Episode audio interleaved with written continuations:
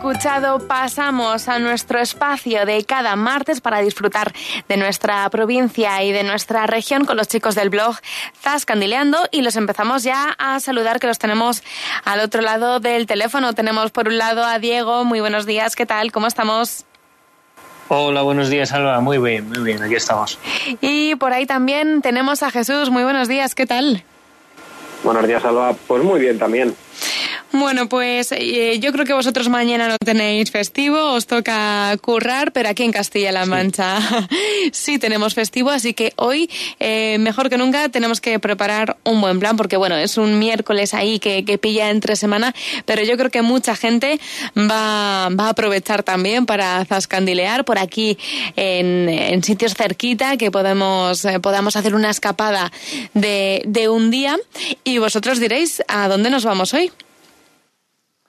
Pues mira, Alba, esta semana nos vamos a desplazar a La Manchuela, una comarca que, nos encanta, por cierto, para viajar a un pueblo al que fuimos pues un poco por casualidad. Eh, esta la, localidad es Pozo Amargo y es que, bueno, resulta que hace ya varios años hicimos unos calendarios del blog para vender y, bueno, pues sacarnos unos cuartos y diferentes empresas pues patrocinaron los distintos meses.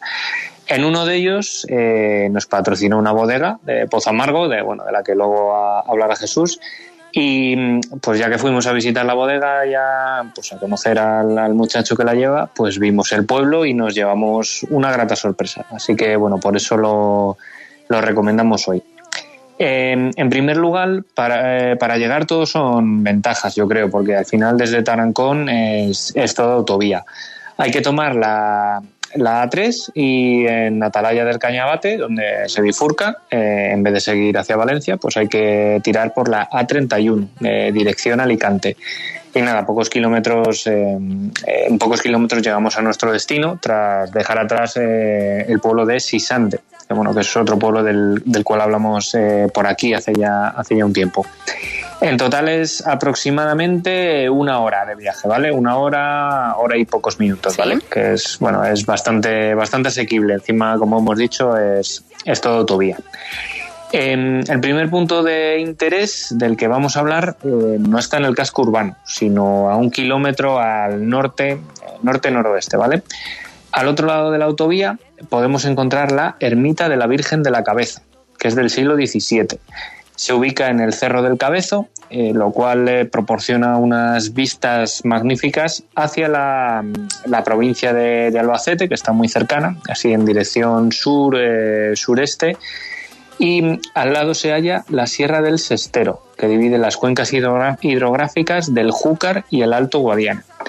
Aquí fuimos eh, pues con el padre del, chico que tenía la bodega y nos comentó que esta zona fue antiguamente de canteras.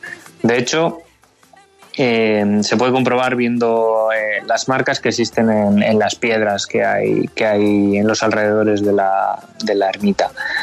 La verdad que es una de las ermitas más interesantes eh, de la provincia, sobre todo por entorno y también por belleza. Bueno, al final los, muros encalados de, de, de su fachada pues resaltan mucho.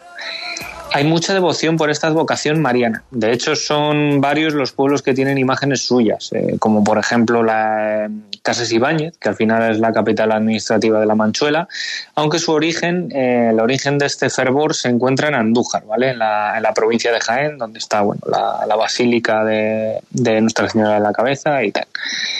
Em, entrando ya en lo que es el núcleo urbano, tenemos la Plaza Mayor, que es el centro neurálgico de Pozo Amargo. Aquí voy a dar un par de pinceladas antes de que Jesús se encargue de hablar del, monumento principal. Eh, yo voy a destacar la señorial Casa Cotilla, que tiene dos plantas, así con arco de medio punto entre columnas adosadas y una rejería estupenda. Y luego por otro lado está la Casa Sandoval, ¿vale? Sobre todo lo que llama la atención sobremanera son los escudos nobiliarios, bueno, los, los blasones que hay en, en, las fachadas de estas dos casas, ¿vale? Eh, además es que están súper bien conservados y son de unas dimensiones considerables. O sea que llaman, llaman bastante la, la atención y, y, en cuanto entremos en la Plaza Mayor vamos a saber sin duda que, cuáles son estos dos, estos dos inmuebles. Y nada, ya voy a dar paso a, Jesús para que nos siga contando un poco las, bondades de, de Amargo. Bueno, pues eh, ya hemos conocido una parte de Pozo Amargo, como decía Diego, eh, un municipio que lo tenemos muy accesible desde Tarancón y de, desde la comarca a una hora aproximadamente en autovía, así que con un acceso muy sencillo. Y seguimos la ruta con Jesús, que tú dirás, Jesús, ¿por dónde continuamos a, caminar, no? Bueno, pues eh, continuamos a pocos metros de donde lo ha dejado Diego, puesto que aquí se encuentra la iglesia parroquial de la Santísima Trinidad.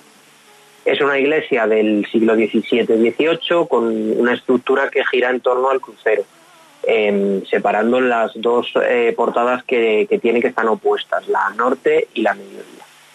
Pero bueno, yo creo que lo más impactante de esta iglesia está en el interior, puesto que tiene una pila bautismal neoclásica, un retablo dorado de la capilla del Sagrario y un altar mayor que es de estilo barroco. Eh, por lo que parece, eh, la torre fue el punto de partida de, la construcción y posteriormente, pues bueno, se fueron añadiendo los demás eh, elementos. Al final, por la manera en la que, la que se construyó. La verdad que es, una, joya esta, esta iglesia. Si seguimos nuestro recorrido bordeando el templo, llegaremos a, a, lo que es la plaza del ayuntamiento, donde está, como es de esperar, pues la Casa Consistorial de Pozo Amargo, que es un edificio clásico de dos plantas, tiene una balconada que, le da pues un, toque encantador. Y si seguimos por, estas calles, eh, pasaremos por la eh, preciosa plaza del barrio, que aquí eh, veremos unos aperos de labranza que son bastante llamativos. Seguimos por la calle Calvario para llegar al molino de aceite o Almazara, eh, bueno, este edificio industrial tiene unos contrafuertes eh, bastante impresionantes, aunque lamentablemente ahora mismo no está en el, mejor estado de, conservación. Eh, si seguimos recorriendo varias calles, volvemos a la Plaza Mayor y ahí es donde terminaría nuestra, nuestra aventura o nuestro recorrido por la localidad. como ha dicho Diego, bueno, además de, de disfrutar de este patrimonio arquitectónico que es fantástico, pues también es recomendable visitar la bodega que hay allí, que es la bodega artesanal eh, Las Calzadas, que eh, es, un lugar magnífico y si se puede, pues siempre es interesante llevarse un vino de allí Bueno, pues hasta aquí sería nuestro paseo por Pozo Amargo. Decía Jesús que, bueno, y Diego que importante, bueno, pues sí podemos visitar eh, su bodega. Además, si nos gusta el vino, pues también conocer un poquito más eh, de, esta bodega, eh, pasear por el municipio, por su iglesia, por esas casas tan singulares que, que podemos ver. Y además, como decíamos, yo creo que también es un municipio pequeño, o sea que eh, seguro que nos da tiempo a visitar algún municipio más de la comarca. Al inicio decíamos que antes hemos hablado en otros espacios de Sisante, por ejemplo, que pilla muy cerquita. O sea que podemos hacer seguramente eh, una excursión y, movernos un poquito por, por esa comarca que ya nos habéis contado que, que os gusta mucho también, ¿no? Pues la verdad que sí, la verdad que se puede, se puede armar una, ruta bastante interesante. Y, una última cosa que quería decir de la localidad, esto para los más cinéfilos, es que el Pozo Amargo tiene una película que está rodada en la localidad, eh, el director Enrique Rivero, en la que actúa Natalia de Molina, eh, que fue ganadora de un Goya Mejor Actriz en, en la película Techo y Comida.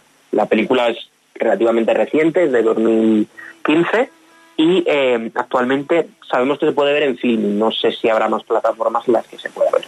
Bueno, pues eh, dejamos ese apunte también para si alguien, bueno, pues quiere hacer esa excursión y luego ver la película o antes para reconocer un poco eh, cómo, cómo está grabada y cómo se ha utilizado esta localidad también como escenario de, de esta peli. Así que ya saben, apuntamos Pozo Amargo si queremos en cualquier momento, pues una excursión perfecta para, por ejemplo, como decíamos antes, pues disfrutar el día de nuestra región, este 31 de mayo este miércoles también.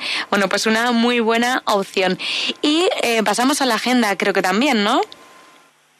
Sí, y es que aprovechando que, como comenta Salva, eh, pues eh, mañana es festivo, pues habría un plan que nos parece bastante interesante, puesto que se acerca el Corpus, que es el día 8, En, en, Toledo ya están preparándose, ya están todas las calles eh, engalanadas, eh, o sea que merece la pena mucho visitarlo, pero sobre todo además también merece la pena, puesto que este año han, adelantado lo que es el, certamen de patios y hay patios abiertos desde ayer. Entonces hay unos 10 patios que se pueden visitar en, en, lo que es la ciudad y, por ejemplo, si alguien va mañana, hay uno de los patios eh, en el que habrá un concierto de violín y guitarra, concretamente en el patio del Callejón de San Pedro 4. Todos los días van haciendo conciertos en los distintos patios y mañana pues eh, tocaría concierto en este, en este patio.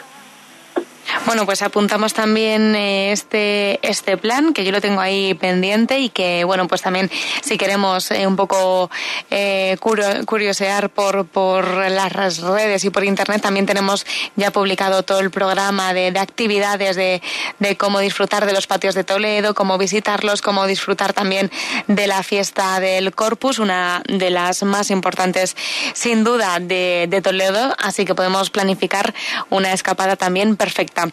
Así que, Diego, Jesús, muchísimas gracias por estar este martes con nosotros. Que, que tengáis una buena semana. Igualmente, Alba, muchas gracias. Muchas gracias, Alba, igualmente.